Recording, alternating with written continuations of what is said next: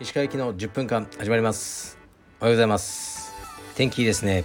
東京は、えー、今日の朝も息子とトレーニングしました。うん。なかなか楽しいです。また少し体力が上がってきましたね。まずレターに参ります。一つだけですね、えー、こんにちは。いつも楽しみに聞いています。石川さんが怖いと思われている件について。確かにこの放送を聞いていると迷いなく決断や断言をする石川さんに怖いイメージを持つことがあります。ただアマゾンさん岩崎さんなど近しい人と話す時に声の調子が普段の放送と違いふわっと和らぐのを聞いていい意味でシャイなんじゃないかと勝手に思っています。普段の放送でも相談や質問にあっさり言い切られるのは結論が決まっているならこねくり回して時間を無駄にさせないという思いやりを感じます。私はそんな石川さんのトーンが流れるこの放送が好きなので今まで通りおもねることなく続けていただければと思います。お母様の、えー、身代金の話ウェインさんのガムの話が好きです。石川さんの語り口で人間らしい人のエピソードトークをまた聞きたいです。ありがとうございます。非常に嬉しいレターですね。そうです。僕は本当はシャイなだけです。全く怖い人ではありません、まあ、この方が言ってる通りでこう質問とかねこう万能じゃないし、ね、空を飛べますか？みたいなそういうのと同レベルの質問とか来るんですけど無理ですってねこう言ってあげるのが優しさだと思うんですよね。であのねそうこういうふうにこうね時間をね無駄にしない僕の時間もね相手の時間もっていうのは常に考えてますね。そうですね。このウェインさんのガムの話ってこれ僕も好きなんですよね。遡ったら多分タイトルにもあるんでウェインさんの話聞いていただければと思います。うちの母親の身代金の話ですね。これもまあまあ面白かったですね、うん、もうでも僕ももう遡って確かめることができないですね。タイトルがこうその内容を全て反映してないので。でナンバリングもやめちゃったのでね。まあだけどねもうねつれづれなるままにやっていこうと思いますね。で、えー、昨日はですねあの行ってきました。また VIO に。もう痛かったっす。非常に痛かったですね。でもまあ慣れてきたと言いますかうんもう大丈夫ですね。であの手足はまだね日焼けが残ってるんで夏の。できないので12月ぐらいになったらバーッとやっちゃおうかなと思いますね。もしかしたらねまたあったかい国に旅行とか行けたら行きたいなと思ってるんでそうしたら焼けちゃうので本当にタイミングがないですね。で昨日は何をやったかなんかね最近仕事じゃないことで忙しくしてるんですよね。何やったかな？何かやったな。あそうだ大事な。昨日はクワガタ師匠とお会いしました。でまたクワガタを少しねあの分けていただいてでまたクワガタトークをしてたんですがうーんなかなかやっぱり会えば会うほどその師匠のクワガタへの愛にあの圧倒されますね。はい。で後でインスタの僕のそのストーリーにねちょっとシェアしておきますけど本当ね見た目めっちゃダンディーなんですよ。うん。ダンディーでスーツで三つ揃えでバシッとしてるのにあのバッグの中はクワガタっていうねそこのギャップがね本当に燃えますね。でまあ師匠はあのこれからねあのもしかしたらあの YouTube の方にね、顔をモザイクで、えー、ね、出演してくださるかもしれないので楽しみにしていてください。そして、まあ、ビッグニュースというわけでもないんですが僕の中ではビッグニュースなんですが車を購入しました。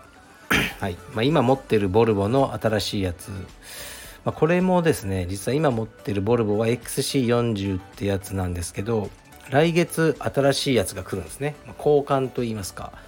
えー、っと V60 のクロスカントリーというやつが新車が届く予定です。それはまああのね普段使いの車で趣味とは全く違うんですけどで、えー、昨日購入したのは、えー、と P1800 っていう1972年だから49年前の車ですね。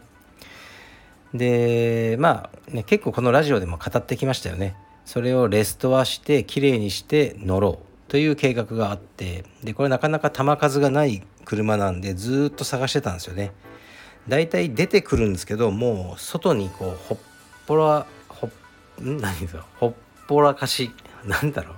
ほったらかし、になってる車が多いんですね。そのもうジャンクヤードみたいなところで。でね20年ぐらい雨ざらしでシャーシだけあるけどもうねあの板金ベコベコみたいなのは見つかるんですけどそうじゃなくてえー、っと僕がほんとたまたま見つけたのは、ね、オーナーさんが毎日乗ってると ETC までついてるから高速も乗ってるっていう車でしかもずっと探してた右ハンドルっていうのが大阪で見つかったんですよね。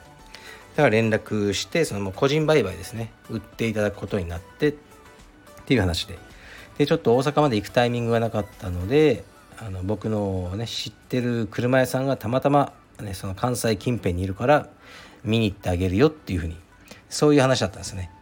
で見たらその車屋さんは「いやこれもうやばいよ」って状態本当にいいと。だから石川さん買わないなら俺が買うわ。って言われたので「いやじゃあ買いますよ」って言って昨日その場でえー、っとねオンラインであのお金振り込んだんですね。でオーナーさんはもうちょっと高齢になっちゃってもう少しね乗りやすい車が乗りたいってことで手放す、まあ、よくあるパターンですよね。でまあ陸送とかもお金かかっちゃうのでもう持って帰るってこう言ってくれて僕の車屋さんが。で、まあ、そういう話を昨日しててそしたらそのオーナーさんがあのじゃあ分かったっね。もうお金も振り込まれたし持って帰っていいけど1時間くれっていうふうに言われたらしいんですよね。でもう30年乗ってきたから最後のドライブをさせてくれって言って奥様と。でね僕の車屋さんも「あもちろんあのいいですよ」って言って1時間じっと待っててくれたらしいんですけど。であのそのオーナーさんはあ、ね、奥様と2人でこのね大阪を少しドライブされてで戻ってきて、ね、もうこれ気が済んだから積んで帰ってくれっていうあの話だったようですね。うん、なんかそこだけでもちょっと感動しますよね。単なる乗り物なんですけど大事にすればそういう風な家族みたいになるしあのまあ車によってそういうねストーリーがこういろいろみんな持ってますよね。僕はスカイライン欲しいんですよね本当は。まあケンメリとかはもうね1000万以上するんでちょっと買えないと思うんですけどうちの親父は日産しか乗らない人だったんですよね。でも車好きで。で土日とかはいつもボンネット開けてこういじってたんですよね。でスカイラインとかブルーバード乗ってて。でテールランプが4灯の丸めのスカイラインが確か乗ってたんですよね。あれが僕もすごい好きで。でただまあいつかいい状態の スカイラインとかあったらうんまたレストアして乗りたいなとか思ってますけど。ででそのまああの僕の車ですよね。で今運ばれてて今日ぐらいにあの着くんですよね東京のそのお店に。だから明日行ってきますね。で車検がもうそろそろ切れちゃうんで明日僕が少し乗らないって言われてるんですけどうーんミッションね情けないですけどねちょっともう AT しか乗ってないから怖いな。クラッチとかも多分重いんですごい。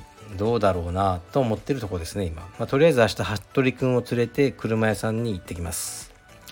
はい。で車はもうそんな状態がいいのがあるはずがないと思ってたのでもうエンジンも積み替えてブレーキも取っ替えて、えーね、ギアボックスも AT に変えてっていうふうに考えてたんですよね。でもその前のオーナーさんがね30年間あの整備記録とかも全部取ってらして見せてくれてすごい整備してるんですよ中は。だからエンジンもそのまま乗れそうだからねやっぱりうん変えちゃうのなんかかわいそうっていうかからねちょっとクーラーの機器とかどうなのと思いますが、えー、まあ趣味用の車なんで、えー、っとエンジン積み替えないでそのままあ乗ろうと思いますね。パワステだけはつけさせてもらおうかなと思いますが。ででもオーナーさんもやっぱいろんなタイプがいてこのオーナーさんはそのエンジンとか機関系をすごく大事にする方だったらしいんですよね。でも内外装はかなりやれてるってことでシートはビリビリだし外装も、うん、結構錆びたりしてましたね。そういうのは気にしない方だったようです。はい。だか楽しみですね、まあ、こちらはあの YouTube の方でねあの追っかけていこうかなと。まあ34ヶ月もすればこうできちゃうんですけどね車も多分。でもうん車庫がないんですよねまだ。どうしようかなって結構あの考えてますけど。まあね細かいことは考えずに楽しんでいこうと思います。うんなんかこれからちょっと車の話増えるかもしれないですね。はい。では今日はなんとあの大人気姉屋カフェの、えー、ボタナイズ横町健さんとの YouTube 対談でございます。また服部君と行ってきます。失礼します。